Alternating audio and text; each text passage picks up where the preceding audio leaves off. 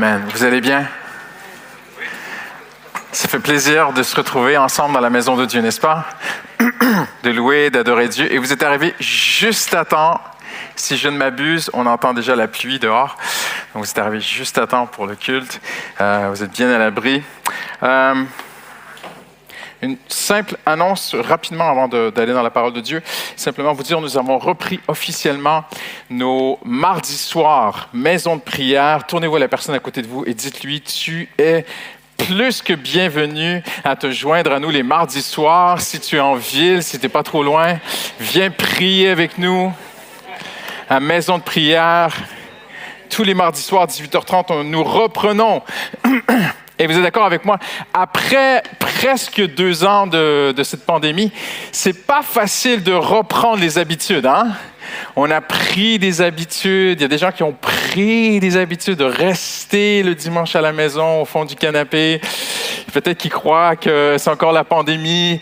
Ça me rappelle euh, les, les, les soldats japonais alors que la Deuxième Guerre mondiale était terminée, que la paix avait été déclarée et ils restaient cachés dans leurs trous dans les îles du Pacifique et ils croyaient que c'était encore la guerre. Alors euh, oui, il y a encore la pandémie, il faut encore faire très attention, mais euh, l'Église est ouverte. Amen. On peut reprendre nos bonnes habitudes. Et vous savez, le mot Église signifie ecclésia en grec, qui signifie une assemblée.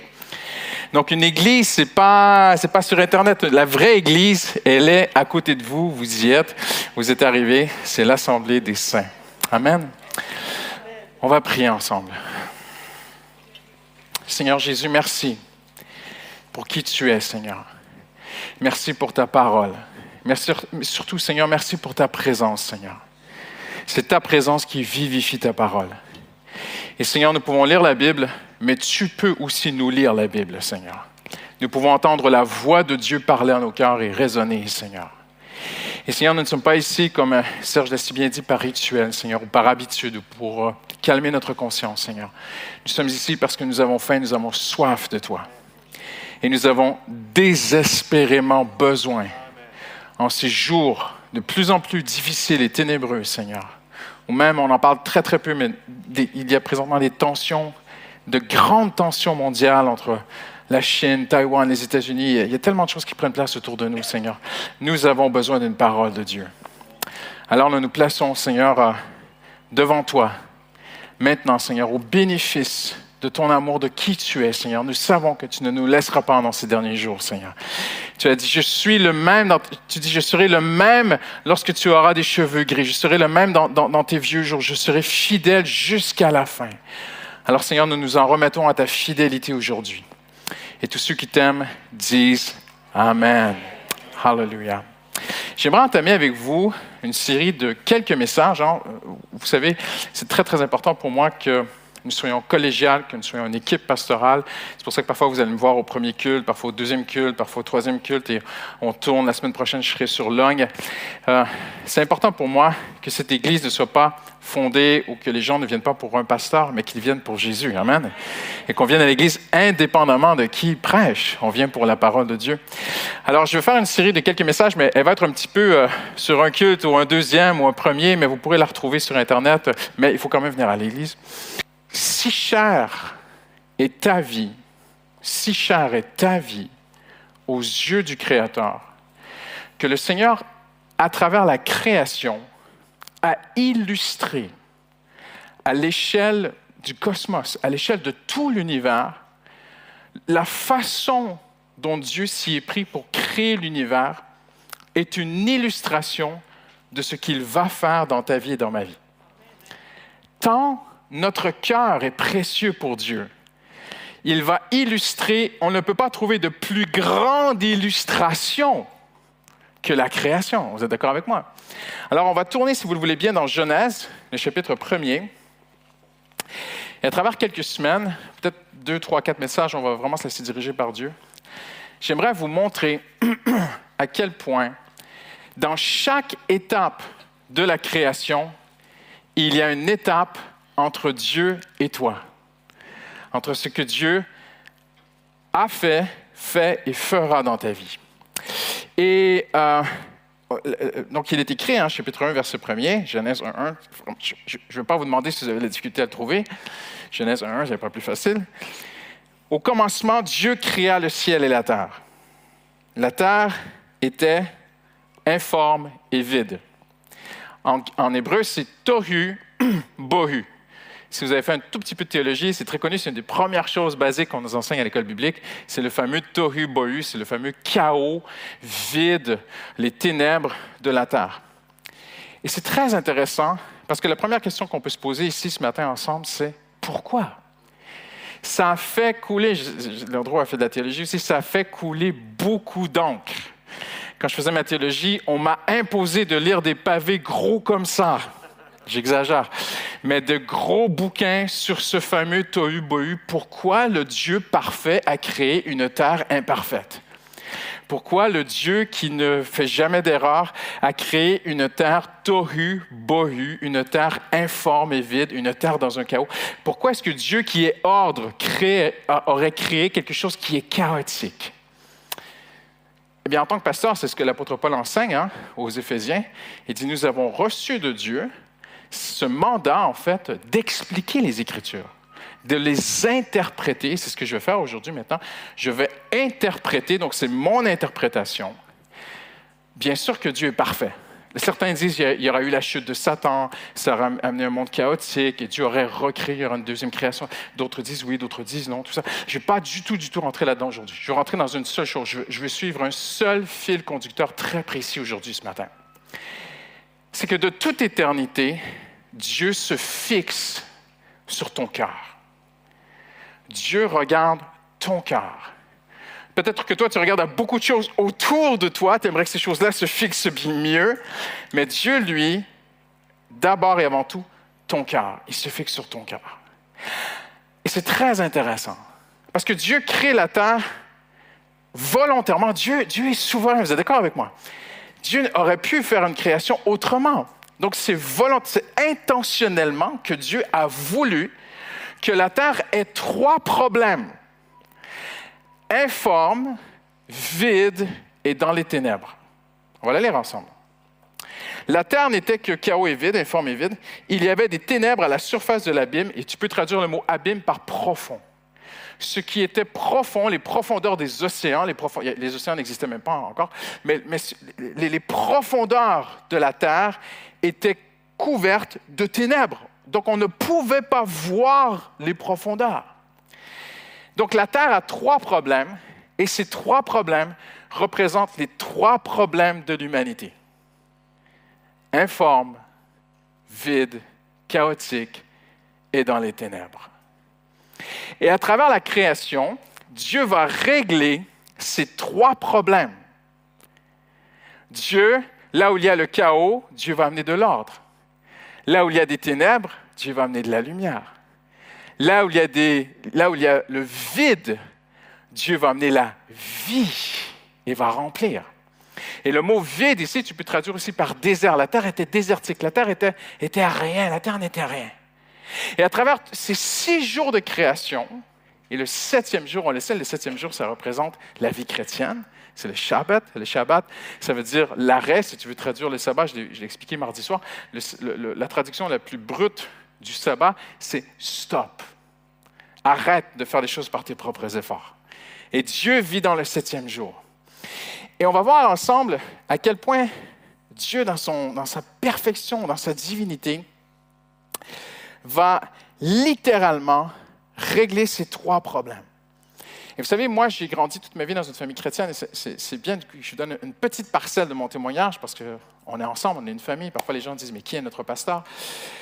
Euh, moi, mes parents, mon père était un homme dur, un homme de BTP, un homme... Euh, après, vous pouvez être dans le BTP très doux, il hein, n'y a pas de problème, mais mon père était... Euh, voilà, c'était béton. Hein.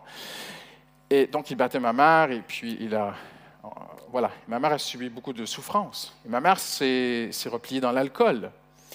Et même mon père a forcé ma mère à l'époque à aller se faire avorter aux États-Unis parce que l'avortement n'était pas légal au Canada. Et ma mère a, sombré dans une grande dépression. C'était très, très dur pour elle. Mais à un moment donné, comme il est dit, la lumière a brillé dans les ténèbres. Et Dieu n'a pas que sauvé mes parents, dans le sens de pardonné, OK, le passé est terminé. Non, Dieu a transformé mes parents. Et moi, j'ai évolué dans une famille où j'ai vu de la transformation. Le vide est devenu la vie. Le, le chaos est devenu l'ordre. Voyez-vous, les ténèbres sont devenues lumière. Et chaque enfant de Dieu, c'est l'intention de Dieu sur, sur ta vie. Dieu te regarde et Dieu dit, je ne veux pas seulement te pardonner, je ne veux pas seulement te donner ton ticket de métro pour aller au ciel. Comprenez? Euh, parfois, les chrétiens sont là avec leur passe Navigo du ciel. Moi, je vais aller au ciel. Mais c'est plus que ça. Ici, sur terre, Dieu veut faire trois choses dans ta vie. Régler les ténèbres, régler le désordre et régler le vide. Amen. Et c'est ce que Dieu va faire à travers ces, ces six jours de la création. Donc, il n'y a pas de plus grande illustration que l'univers pour te prouver à quel point ta vie est si chère pour Dieu. Donc, tout être humain qui naît, naît avec ses problèmes, parce qu'on est dans un monde imparfait, on est dans un monde de plus en plus chaotique de toute façon.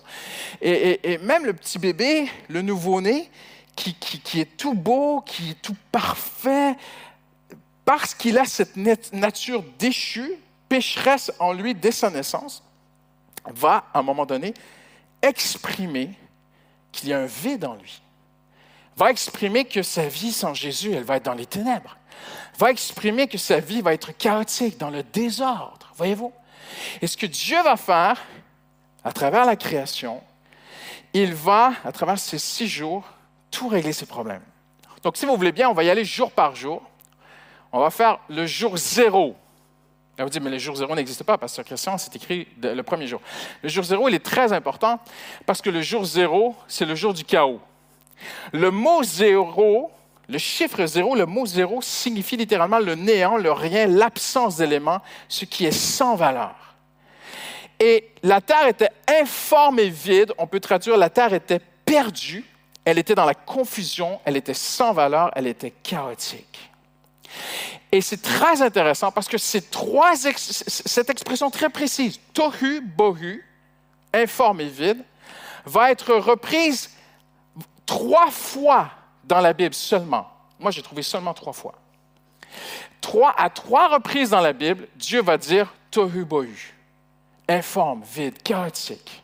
Et la première fois, c'est dans 1 Samuel, je vais lire, on va gagner du temps ensemble. 1 Samuel, chapitre 12. Vous connaissez l'histoire, le peuple d'Israël veut un nouveau roi. Ils veulent un roi comme les autres peuples. Ils veulent être comme le monde. Et ce n'était pas la volonté de Dieu. Dieu avait dit non, non, non, c'est moi votre roi. Mais ils ont dit non, nous voulons un roi comme les autres. Nous voulons être comme le monde. Danger. Et là, Samuel va leur dire ceci. Il va leur dire, je l'ai lu pour vous, ne vous détournez pas de Dieu cela reviendrait à suivre des choses informes, qui ne peuvent apporter ni profit ni délivrance parce qu'elles sont vides. Tohu bohu. Et on voit ici ce message où Dieu dit à ses enfants, attention, ne cours pas après les choses du monde. Elles sont informes et vides. Ah non, pasteur, elles ont de très belles formes. Elles amènent beaucoup de plaisir. Peut-être sur le plan matériel, mais sur le plan de ton âme. Ne cours pas après ces choses-là. Et vous savez, Jean dit, n'aimez pas le monde. Tohu bohu, aimez le monde, cherchez le succès, la réussite de ce monde, cherchez, voilà ce que le monde cherche. Là, un jour, quelqu'un, doutant, est venu vers moi et m'a dit, Pasteur, mais le monde, il n'y a rien de mal. Le monde, c'est juste le monde. Euh, est-ce que la Bible... Non, non, la Bible, elle est très, très claire dans le Nouveau Testament. N'aimez pas le monde. De, quoi est-ce que Jean parlait et Paul lorsqu'il parlait du monde? Il ne parlait pas, euh, Jésus dit, je ne te prie pas de les retirer du monde. Donc le Seigneur aime le monde, car Dieu a tant aimé le monde. Il n'est pas ici question des êtres humains quand ça dit n'aimez pas le monde. Il est question du style de vie. Pierre, Jean, Paul vont tous avertir dans une société d'une très, très, très, très, très grande décadence gréco-romaine à l'époque. Je ne veux même pas en parler ici. ils avertissaient les chrétiens, attention, ne, convoitez pas les plaisirs de péché. Maintenant, je ne suis pas en train de vous dire de vivre une vie ascète. Vous comprenez ce que je veux dire? Je ne suis pas en train de vous dire, tu t'enfermes dans ton appartement, tu lis, tu pries ta Bible, tu ne fais plus jamais rien, tu ne sors plus dans un petit resto, tu ne te fais plus jamais plaisir. Ce n'est pas ce que je dis. Mais Samuel va dire, il regarde le peuple de Dieu qui veut être comme le monde. J'aimerais te dire aujourd'hui, Dieu t'aime.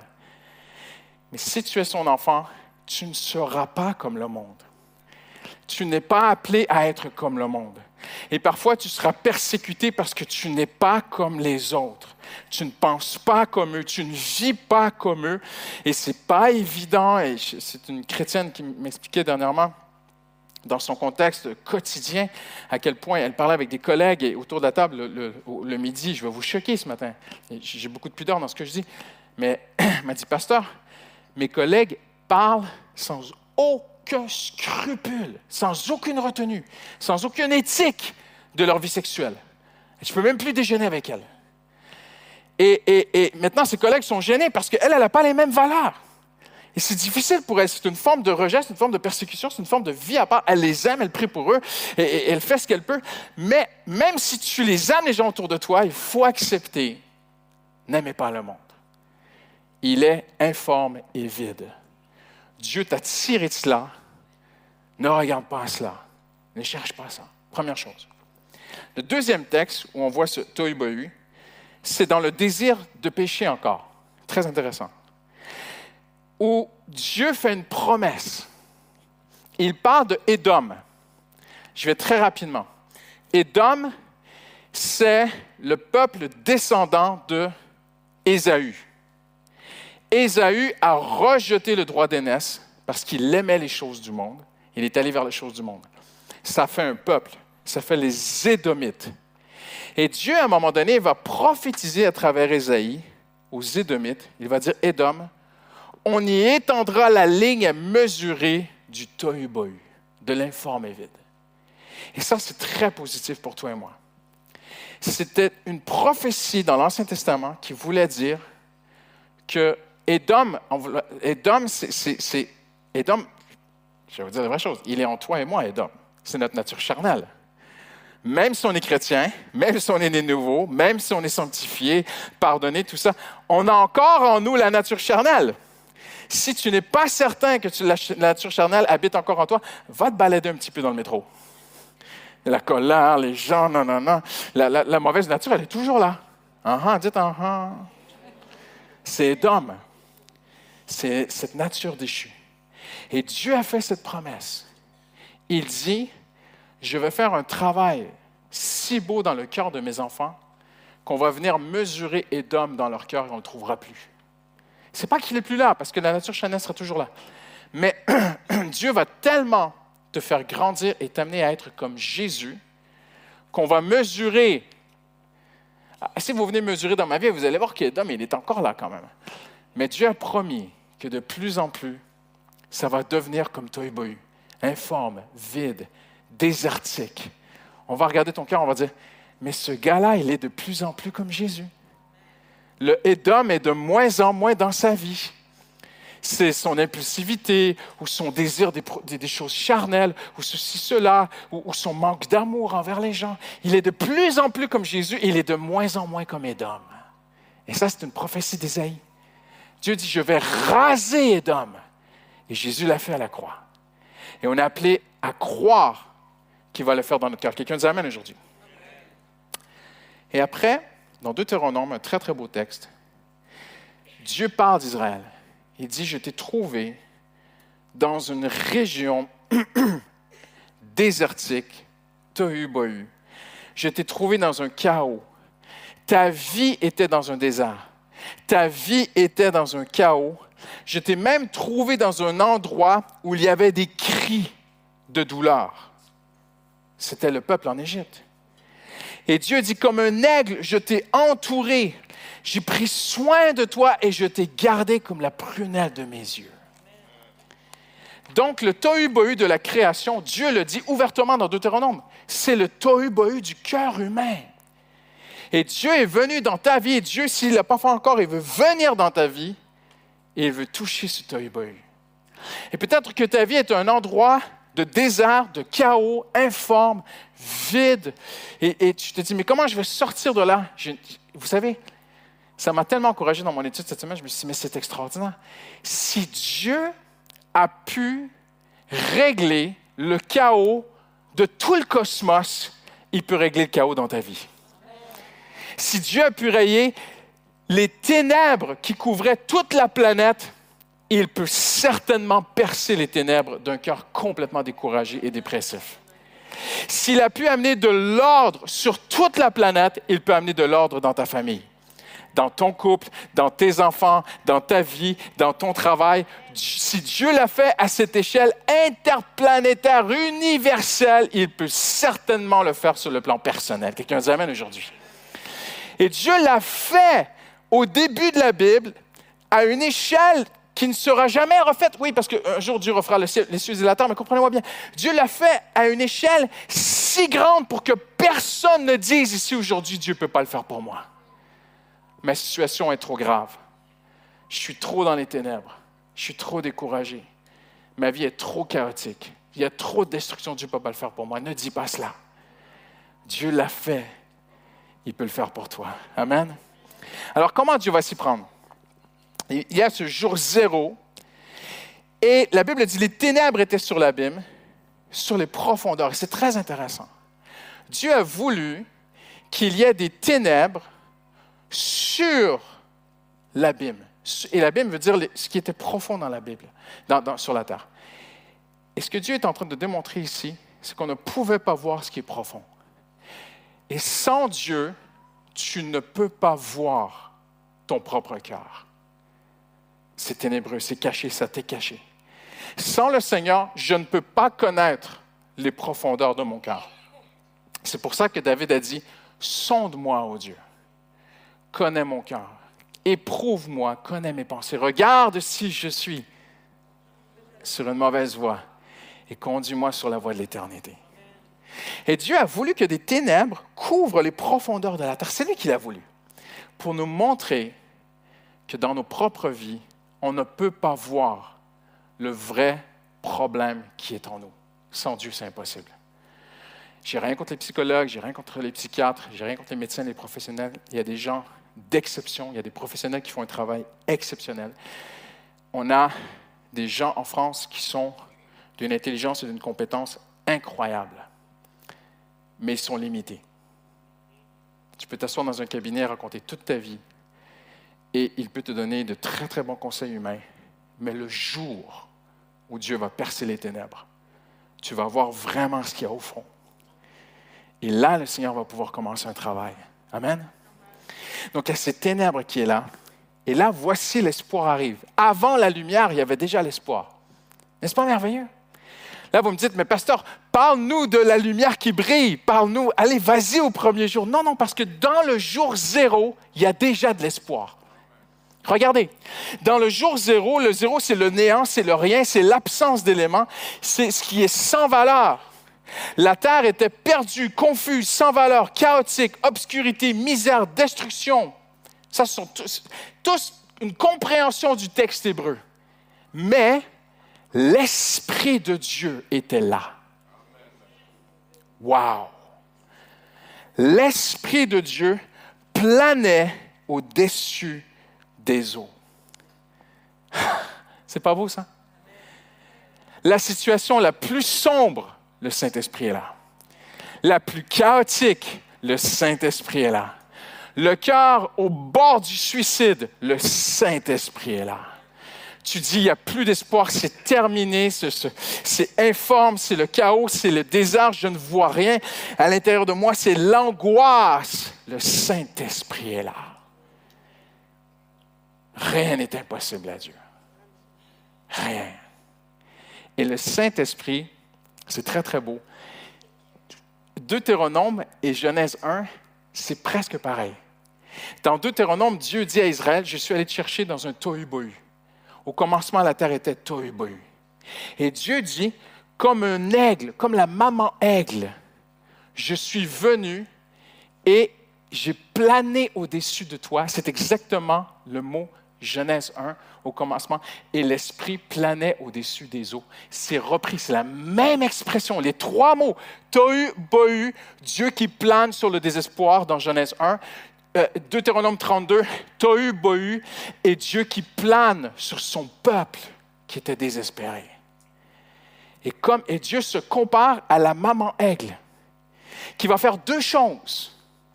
Elle va d'abord couver l'œuf. Et c'est le mot ici, on peut comprendre vraiment couver.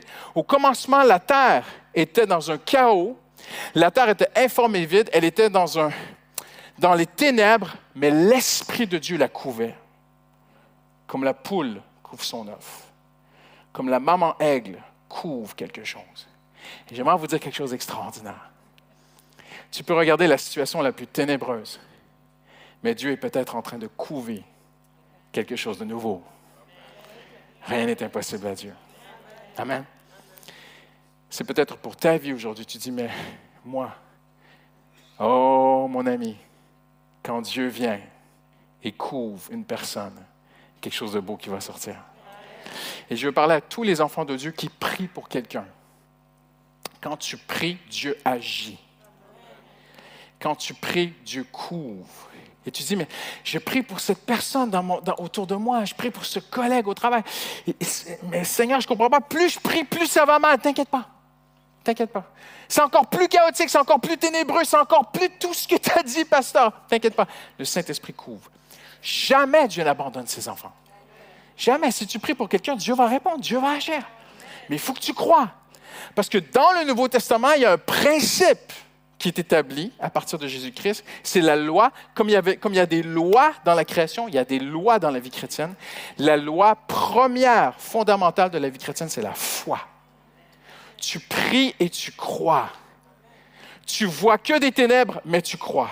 Tu vois que le chaos, mais tu crois. Tu pries pour ta fille, tu dis, ma fille est dans un chaos, mais tu crois. Tu dis, pasteur, je regarde mon enfant, il est dans les ténèbres, c'est terrible, c'est de pire en pire, c'est chaos. Mon enfant est vide mais je prie pour lui. Et plus je prie, il n'y a rien qui bouge. Ne t'inquiète pas. Dieu, Dieu prend soin de ses enfants. Et les ténèbres n'empêcheront jamais le Saint-Esprit de venir couver.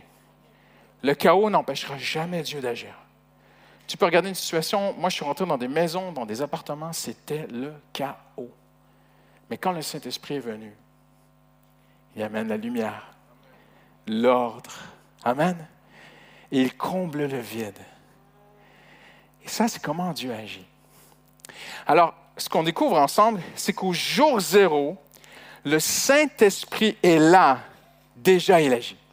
Mais dans Deutéronome, je vais aller encore plus loin. Dans Deutéronome, Dieu dit, je suis cette maman aigle qui ne fait pas que couver. Il y, a une, prochaine étape.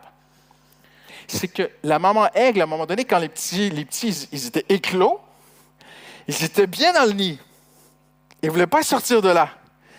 Et ils s'étaient formés, ils avaient grandi, ils avaient des ailes et c'était le temps de voler. Ils ne voulaient pas voler les petits. Alors, vous savez ce que la maman faisait? Elle venait et elle commençait à voler au-dessus de ces petits bébés aigles pour leur donner envie de voler.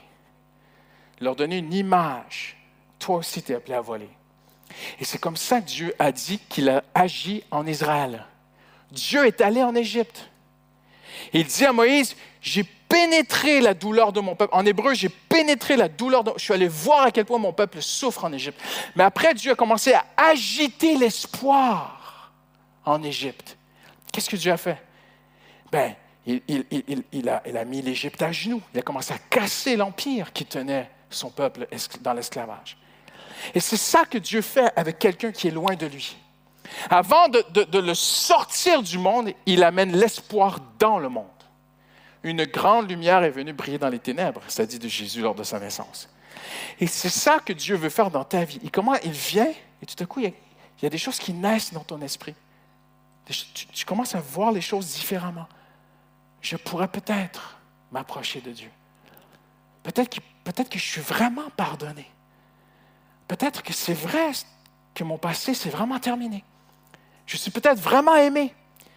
Je pourrais peut-être vraiment me lever et m'approcher de Dieu. Je pourrais ouvrir mes ailes.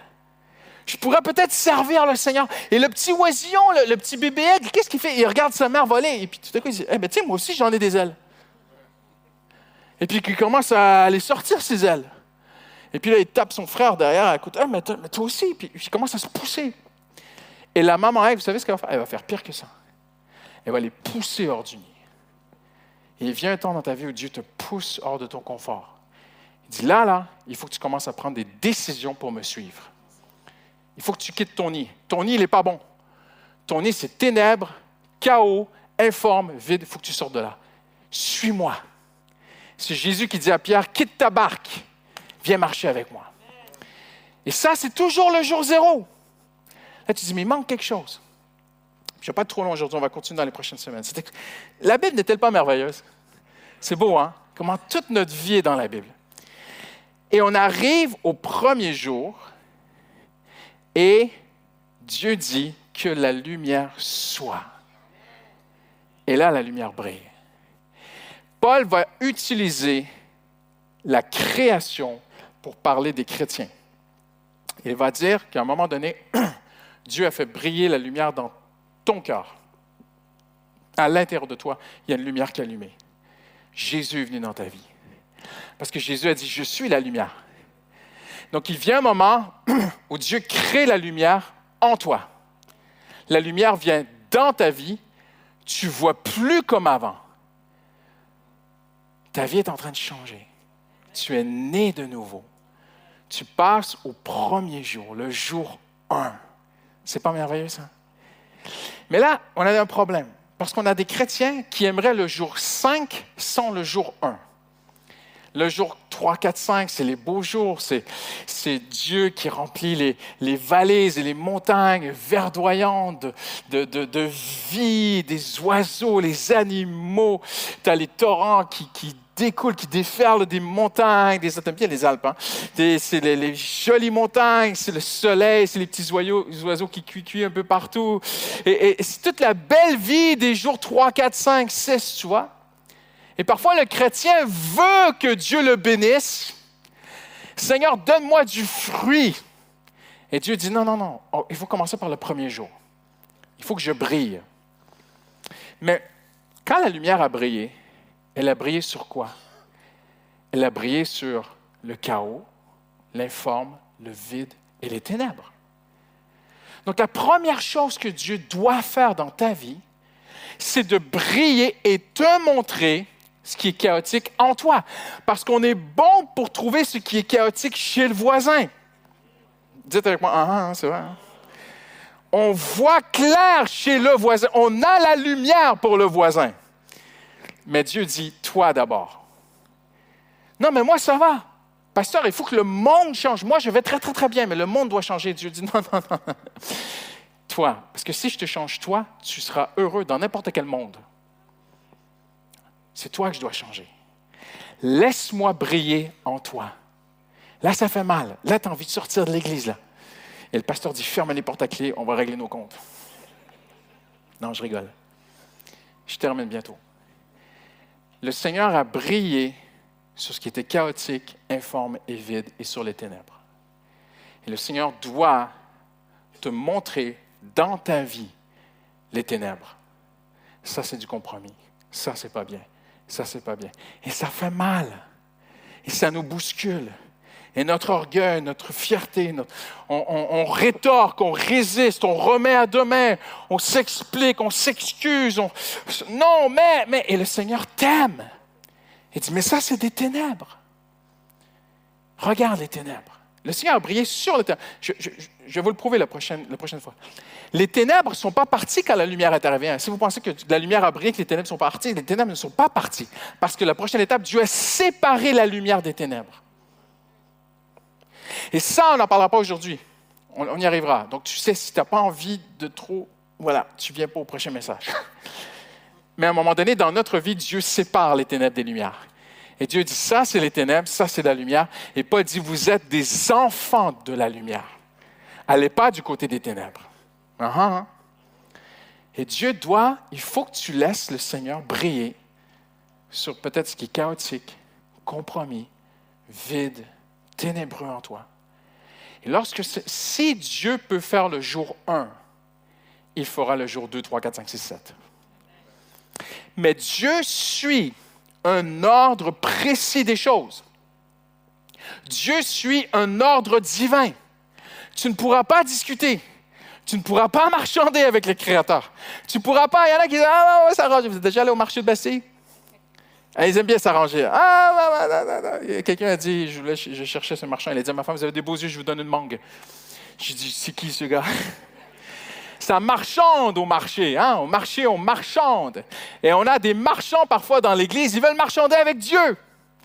Seigneur, donne-moi le jour 3, 4, donne-moi les arbres qui poussent dans ma vie, les fruits qui tombent de partout, Seigneur. Mais brille pas trop. Brille pas là-dessus, là. Et le Seigneur dit, non, non, non. Tu ne marchandes pas avec moi. Moi, je suis le Créateur. Et je t'aime. Et tout ce que je touche, que tu n'aimes pas, c'est pour ton bien. C'est parce que c'est chaotique. C'est parce que c'est le désordre. Vous savez, on a un dicton dans ma famille. Combien de fois on se l'est dit? Chez nous, on met tout en lumière. Il faut se parler. Il y a quelque chose, petit embrouille, euh, quoi que ce soit. On se dit les choses. Vous savez pourquoi? Parce que tout ce qui n'est pas dit n'est pas mis en lumière et ça glisse dans les ténèbres. Et là, tu commences à te poser des questions. Voyez-vous, sur ton mari, sur ta femme, tu n'as plus confiance, il y a ceci, il y a cela, les enfants, les finances, et sur plein de choses, quand il n'y a pas, quand on n'ose pas dire les choses, il faut se dire les choses. Il faut que tu aies le courage de dire à ton mari, tu travailles trop. J'en peux plus. N'attends pas que la cocotte minute explose. Parce que moi, j'ai vu des femmes faire leur sac et dire, il m'a trompé. Ah bon? Il m'a trompé avec son boulot, avec sa carrière. Voyez-vous? Et les choses n'ont pas été mises en lumière. Donc, le jour 1, c'est le jour où Dieu brille. Il faut que tu laisses, il faut que tu aies un enfant de la lumière. Il faut que si, si tu as quelque chose contre un frère ou une sœur de l'Église, il faut aller le voir. La première Église était un seul cœur ensemble, un seul esprit. La première Église était unie. Le Seigneur ne veut pas qu'un frère une telle, un frère un tel et une sœur une telle ne se parlent plus. Non, non, le Seigneur veut qu'on soit unis, ensemble dans la lumière. On met les choses en lumière. Quelqu'un dit Amen aujourd'hui. Amen. Et je vais en terminant, terminer avec ceci. L'émission s'approche. Avez-vous remarqué, en français, on ne dit pas la lumière et la ténèbre. Avez-vous déjà pensé à ça? On ne dit pas la lumière et la ténèbre, on dit toujours les ténèbres. Mais on ne dit pas les lumières, on dit la lumière. On ne dit pas, on dit ouvre la lumière. Et c'est exactement comme ça que ça marche. Il y a une seule lumière, c'est Jésus-Christ. Mais attention, il y a beaucoup de ténèbres qui ont toutes sortes de visages différents. Il faut faire attention. Jusqu'au jour où des hommes ont intentionnellement dit, pour se dissocier de la religion, nous vivons le siècle des Lumières. Maintenant, je ne suis pas en train de dire que tout est mal dans le siècle des Lumières. Il faut faire attention. La, d'amener la société à pouvoir réfléchir, à pouvoir douter, à pouvoir remettre les choses en question, à pouvoir avoir cette liberté de penser, de ne plus être sous le joug d'un régime totalitaire, religieux, tout ça. Je suis entièrement d'accord.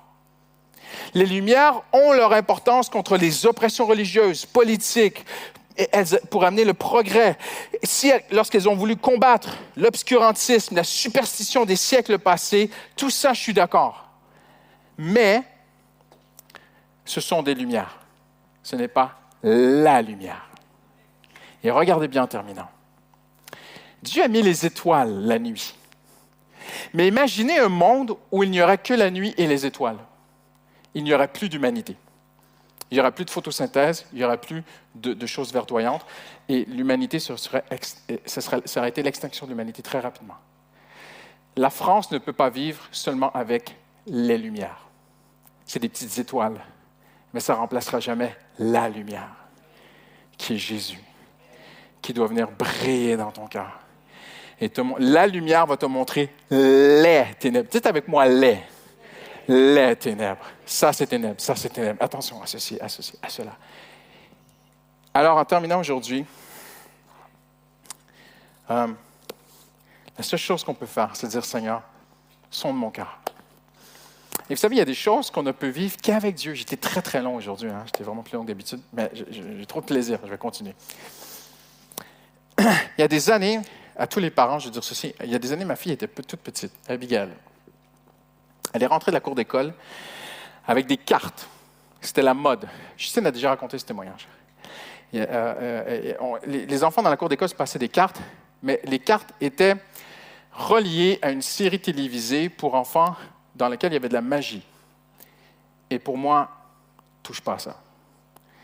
Donc elle rentre de la maison, de l'école, avec ces cartes qu'on lui a données.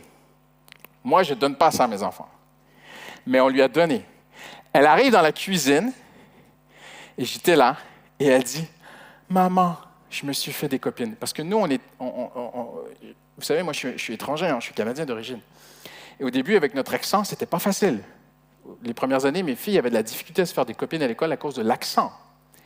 bon, je ne rentrerai pas dans les détails, mais là, elles s'étaient fait des copines. Enfin, j'ai des copines. Et elles m'ont donné des cartes. Et elle les serrait fort dans sa main. Et je la regarde comme ça. Je dis, Seigneur Jésus, qu'est-ce que je vais faire avec ce problème? Et le Seigneur me parle. Il me dit, rends-moi ta fille. Fais-moi confiance. Et ma petite de 8-10 ans,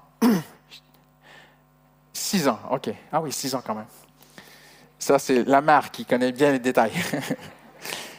je lui dis, va dans ta chambre et demande à Jésus ce qu'il pense de tes cartes. Un enfant de 6 ans, il va aller dans sa chambre. Il va revenir une minute après, il va dire, Jésus est d'accord. Comprenez? Elle va dans sa chambre et Justine et moi, on se met à prier, Seigneur, aide-nous, Seigneur, aide-nous, Seigneur. Et le Seigneur m'a dit, est-ce que tu crois que je peux parler à un enfant? Et là, ta foi, elle est testée. 5 minutes, 10 minutes, 30 minutes. Elle ne revient pas. On se dit, ben, elle est en train de jouer dans sa chambre et tout. Et finalement, elle revient. Ou je ne sais plus, Justine était de la voir. Et elle arrive avec les cartes, elle dit, je ne les veux pas, les cartes. Je dis, ah bon? Oui, j'ai prié, Dieu m'a parlé. Qu'est-ce qu'il t'a dit? Il m'a dit qu'à la création, il n'y avait pas ces choses-là. À la création, quand Dieu a créé les, choses, il n'y avait pas toute cette magie, ces choses-là. Je ne veux pas toucher à ces choses-là. Voyez-vous? Dieu a brillé dans son petit cœur et a amené la lumière. Et c'est comme, j'ai pas d'autre évangile. Ça, c'est l'évangile. Tu te mets devant Dieu, tu dis Seigneur, brille. Et là, elle va dire lâche ce truc. Ah, mais c'est si cher. Lâche parce que ça te coule. OK, Seigneur. Et le Seigneur amène le jour 2, le jour 3, le jour 4, le jour 5, le jour 6, le jour 7. Amen. On va se lever ensemble. Hallelujah. Hallelujah, hallelujah, hallelujah.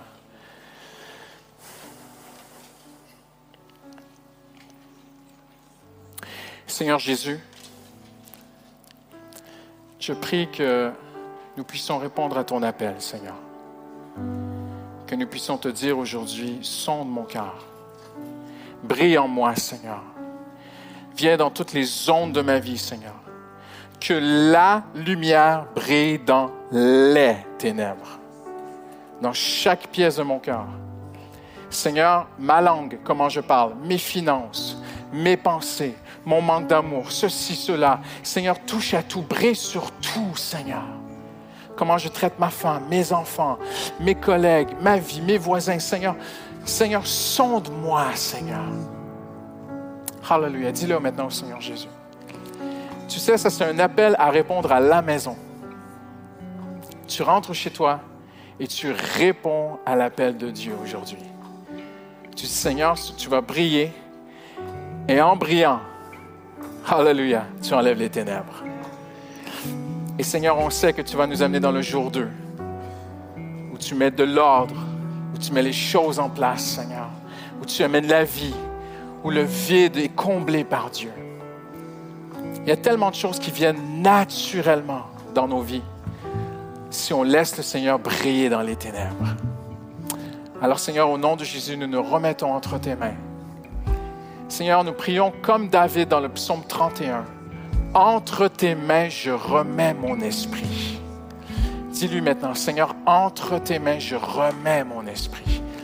Seigneur, je remets ma vie entre tes mains aujourd'hui, Seigneur. Au nom de Jésus, nous avons prié. Amen. Amen. Gloire à Dieu. Hallelujah. Que le Seigneur vous bénisse. Rentrez bien. Profitez de ce dimanche. Et n'oubliez pas, mardi soir, maison de prière. Amen. Hallelujah.